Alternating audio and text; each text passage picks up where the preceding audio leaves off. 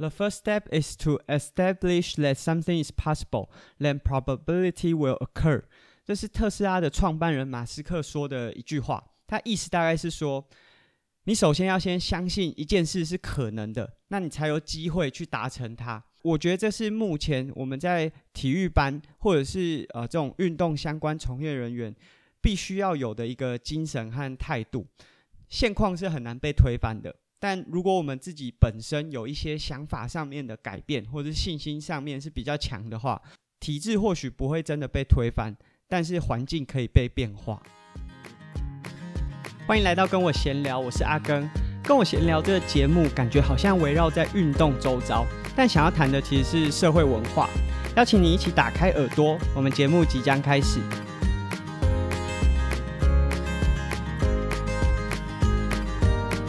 跟我闲聊体育班特辑的第三集。如果你都还没有听过前面两集的话，也不用急着按下暂停。在听完这一集节目之后，或许你对体育班的生态有所好奇，想更深入了解。再往前面去听前面的两集，在前面的两集当中啊，阿根从我自己的体育班经验，从高中开始，一直到进入大学之后，从进入师培体系的体育系到休学，然后后来进入到不一样的呃运动相关科系，里面经历过很多不同的人事物，然后对我带来对体育班不同的看法。那这些多数都是我们自己。对于外界给我们的刻板印象和框架，我们认为可以怎么样去突破它？但在第三集的内容里面，我们要讲的比较多，是我们自己对于这个环境的认知和我们对这个环境到底是有没有信心的。第三集的故事啊，又会回到我原本国中的升学私立的这间学校。那为什么会回到这间学校呢？因为我在大四的时候出了一本书，那我因为想和过去的老师分享，所以我带着书回去找以前的导师，结果老师又带我去找了校长。那在那个时候，学校刚好有一个体育老师的呃离职，所以需要有一个代理的职缺。那校长发现我也已经即将进入社会，然后也有教学的能力。那私立学校当然是在这方面比较有一些空间，所以即便那时候我还在学，所以学校还是帮我安排了一个兼任的职缺。那我在那一间学校里面就带六个班的体育课，在那一段时间里面呢、当然是学习到非常多，因为毕竟是直接面对真正的学生、真正的课程，而不是实习而已，所以有机会就是学习到很多教学的内容，但。我想要讲的并不是我在这里面学习到了什么东西，而是我在学校里面啊，当然会有很多的同事，这些同事过去就是我的老师，这些体育老师我当然非常的尊敬，也非常感谢他们，毕竟他们在我呃决定要从这间私立的国中考到体育班的高中的时候，给我很多的建议。那毕竟我没有任何的经验，那他们都是体育相关科系毕业的。在那时候都给我很多很有建设性而且很直接的帮助，但是他们总是会在啊闲聊私底下闲聊告诉我说，未来如果有机会啊，就尽量向外发展，不要往学校体育发展，因为在学校体育里面啊，毕竟学校对体育的重视一定是偏弱的，然后会认为说这是一个没有未来性、没有发展机会的呃选项，那。我自己听到这些啊，内心其实是冲突的，因为你可以想象这些老师哦、从我毕业到我又回去，少说都是经历十五年，那他们在学校也至少有超过二十年的教学经验了。即便有这么多的，就是呃经验的累积或者是职场的历练，他们对他们。从事的这个职业却是这么没有信心的。我们如果随便去找任何一个科目的老师，例如说你去找英文老师，然后问他说：“老师，你为什么觉得我们一定要学英文？”他一定可以讲出一百种以上的理由。也许是现在是全球化的社会，所以你需要具备英语的能力，或者是你在职场上面可能有英语上面的需求。总而言之，他们一定可以找出一套说服你的理由去学英文。但为什么我们多数，这绝对不是个案，我们多数遇到的这些体育老师，他没有办法很有自信，然后跟所有人讲说，为什么你一定要学体育？我就会觉得说，我们如果真的想要让这个产业是具有生命力，未来进来的人都是抱有希望的话，我们自己要先相信这个产业或者是这个职业是有希望的。这个就会让我在那一段时间啊，也是做了很多改变。例如说，体育课来讲，基本上我只要把我的课上完，就可以平安下庄。但我那时候也是很屌高啊，我自己还出了月刊。那在那段期间，呃，就是发给每个年级的班级。然后这个月刊啊，通常如果你有运动相关的月刊，顶多就是会写球赛啊，或者是一些运动规则啊，或者是教大家怎么训练啊等等的。但我月刊就蛮特别的，就是写了非常多人文的东西。例如说啊，这间学校也有一些毕业的校友，那他们虽然不是运动员，但是往运动相关的领域发展，有些进入到了球队，甚至呃在例如说。台湾有办了一些棒球的国际赛，都有非常突出的表现。我是指说他们在工作上面有很多突出的表现。那我觉得这些故事都是很值得传达给学生，让他们知道说运动场上并不是只有啊竞技运动员、训练员、教练这些我们。镜头前看得到的这些职业，运动场的周边其实还是有非常多发展的可能性。所以在那段时间呢、我当然在学校里面用了很多的方式，去让我的学生知道说，运动这个领域其实有很多学习的机会和空间，或者是发展机会。那当然离开学校之后，我也因为这样子去认知到说，我们自己要先相信自己的。这个职业或者是这个发展的方向是有未来的，我们才有可能带来更多的机会和嗯、挑战。那如果我们自己都不相信我们现在从事的这个职业是有发展方向、有未来的，那我们怎么能够期待未来进来的这些新血是比较正面、比较有能量的？刚刚在讲的可能是一般体育，就是学校的体育课、体育老师，但是回到体育班的问题。这也是一样的，我们要先相信这些读体育班的学生都是有机会，有很多可能性。他在这里学运动相关的知识和能力，不代表他在课业上就不行，反而是要更相信他们，然后让他们往更多元的方向去发展。他们甚至会比一般生更具有竞争力。举例来说，其实像成渊高中的潘瑞根老师，他即将退休了。那他带出来的学生真的都非常厉害。你只要有从事运动相关的产业，或者是在这个圈子里面，你就会知道，他们不管是在竞技运动表现上面，在全国甚至世界都是具有水准的。那即便有些学生未来没有走竞技运动这个领域，他未来不管是教职、往公职，或者是往产业发展，也都有非常突出的表现。那我相信潘老师一定是先相信他的学生都是做得到的，他才会用这样子的方式去带他的学生，然后带他们走出有别于我们过去对于体育班的这些刻板印象。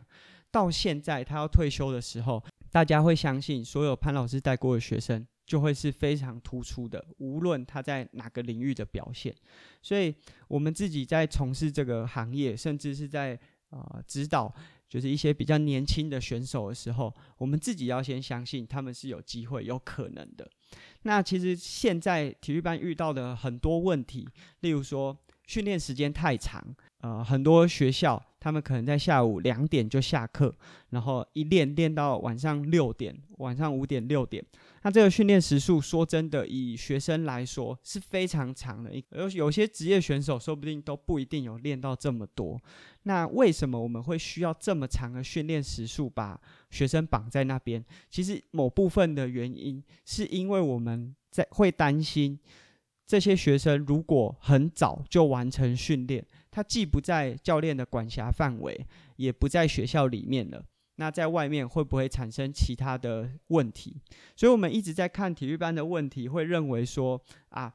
过早让学生接触专项化，或者是训练时数过长等等的，好像都只是单纯的体育班问题。但实际上，它是呈现整个呃台湾教育或者台湾社会的问题。那这些问题如果要改变的话，其实是非常困难的。但如果我们自己本身是啊、运动从业人员的话，其实是有很多的可能性，让体育班变得比一般生更具有竞争力。你可以想象，其实越来越多的家长或者是社会氛围是相信学生并不需要花这么多的时间坐在书桌前面去学习，而是需要有更多元的发展空间，甚至包含像政府已经明定的这些一零八课纲，它的方向也应该是往这种自主学习的方向去走。那体育班其实是非常有得天独厚的这个呃课程安排。那当然，原意不是这样，但是现在看起来，它确实是一个比一般生有更多可能性和机会的班级。举例来说，他从两点下课到呃训练结束是晚上六点，就有点像是国外的学校，他们两点下课之后去往社团的走向去走。那在这个过程当中，学生可以去发展出他有兴趣的东西。那当然，现在最大的问题就是很多学生选择进入体育班，并不是他们自己真正很想要的，可能是学校把他们丢进去，可能是家长把他们丢进去。那我们现在需要的解决方案，应该是在这样子的时间里面，带给他们一些更多元的。发展空间或是机会，所以其实像我所接触到的一些体育班的老师，一些很优秀的体育班教练，他们会在这段期间，除了自己原本的专项，他们原本就是游泳队，原本就是田径队，他会除了专项训练之外，再带给学生一些更多的可能性，例如说会上运动英语的课程。会上一些阅读的课程，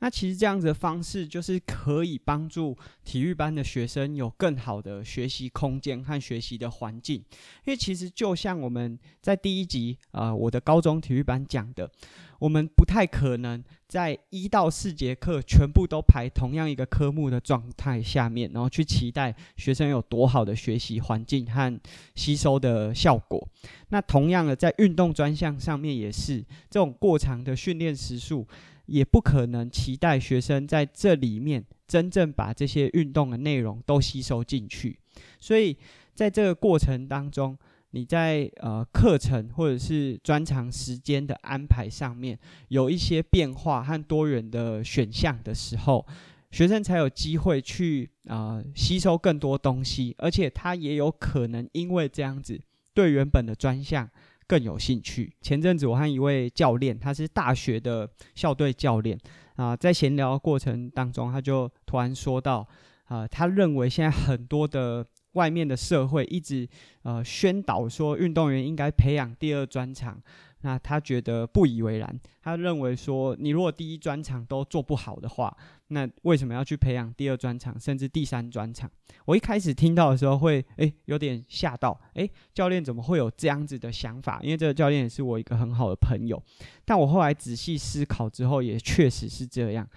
因为其实，如果你真的非常投入在一个领域，不只是运动，你一定会去把你日常生活中所有的时间都为了这件事情去思考。那这个思考不单单只是为了一场。一两个小时的训练，两三个小时的训练，而是你的日常所有作息都会为了达成这件事全力以赴。举例来说，如果你想成为一位顶尖运动员，你除了训练之外，你要去考量你的生活作息、你的饮食，甚至如果你要开始往职业，就是更高层级去走的时候，你就要去思考你的语言能力，然后你的表达能力，然后为了让你的运动生涯可以不断的向前。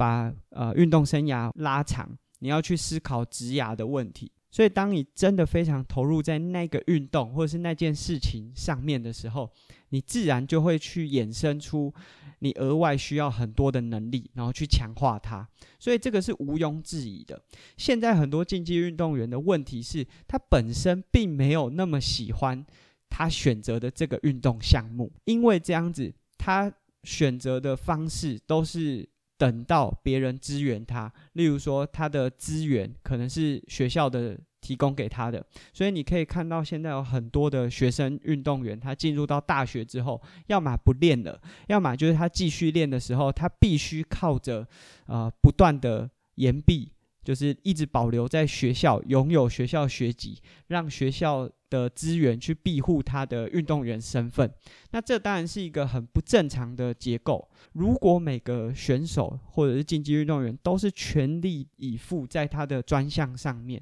然后他所有的生活都会去思考他要怎么去延续他的运动生命的时候，其实是没有问题的，因为他一定可以找出适合自己的发展方式。可问题就是现在运动员多数并没有这么喜欢、这么想要把他现在从事的这项运动走到极致，所以这才是真正的问题。真正重要的，并不是我们要一直在运动员的课程里面放入很多的第二专场，而是要让运动员知道，甚至。这也不只是运动员，而是所有的学生知道他真正喜欢的事物是什么，然后借由找到这件事情，